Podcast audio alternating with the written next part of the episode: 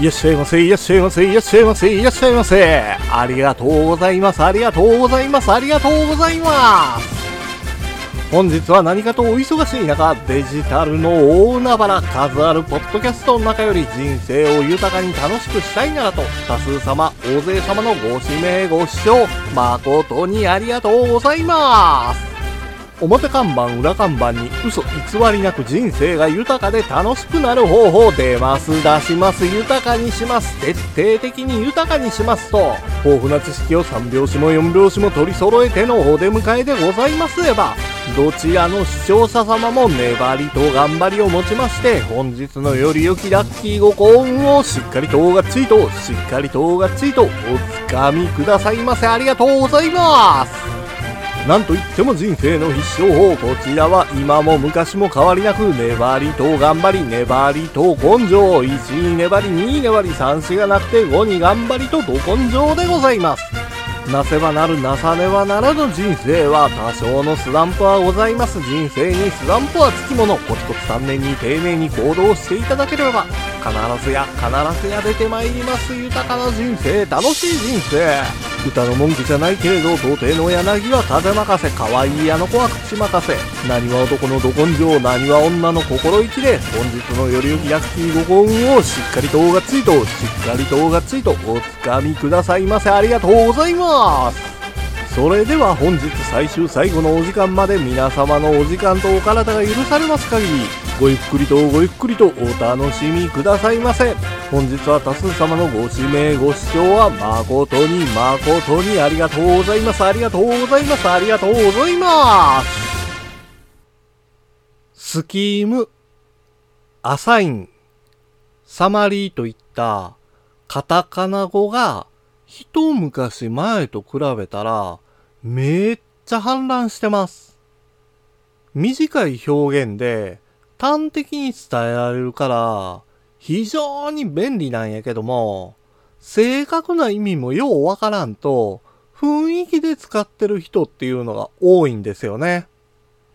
映画とかドラマとかで、仕事のトラブル解決して、現状の閉塞感を打ち破るビジネスマンが登場するシーンって見かけることあるんですけども、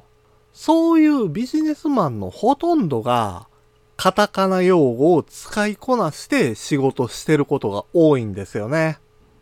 そないな人見てたら、おー、めっちゃかっこええ真似したいそないなる気持ちはわかるんですよ。せやけど、ただ単にかっこええから言うて、カタカナ用語発してるだけやったら、相手に伝わらへんし、会話が成立せえへんのですよ。いやいやいやいやいや、これぐらいの単語わかるやろ。それ、それなんです。自分にとって当たり前やと思ってても、他の人はちゃうんですよ。会話を成立させて自分の意思を伝えるんやったら、いかに相手に理解してもらえるかっていうのが重要なんです。情報伝達においては、カタカナ用語っていうのを使用したらスマートなんかもしれへんけども、相手に伝わって理解してもらわれへんかったら、何の意味もありゃしませんわ。なんとなくでしか理解できてない用語を、なんとなく使用して、なんとなく伝わってまうことになると、小さい歪みが起こるんですよ。その小さい歪みが何の影響もなく過ぎ去ってまうことも多いんですけど、ある日突然爆発して、せき止めることのできへんような問題になってまうこともあるんです。ストック確認してください。これは、在庫を確認してください。あのプロジェクトにアサインしといた。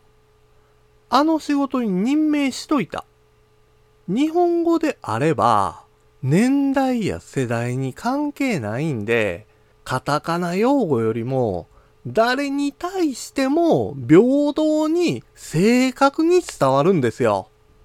だいいね、カタカナ標語を使用して、ほんまに仕事ができるビジネスマンとかは、必要のない状況とか、ふさわしくない場面で、カタカナ用語なんか使わないんですよ。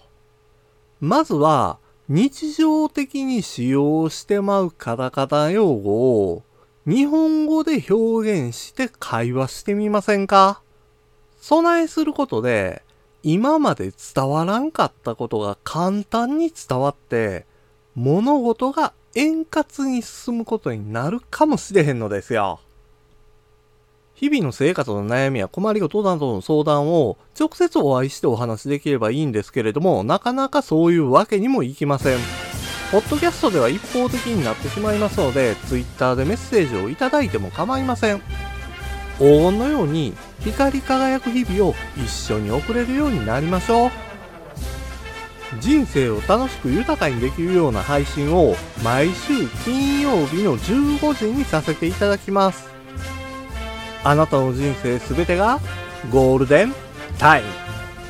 本日は何かとお忙しい中、数あるポッドキャストの中より多数様、大勢様のご指名、ご視聴、誠に誠にありがとうございます。ありがとうございます。ありがとうございます。ありがとうございました。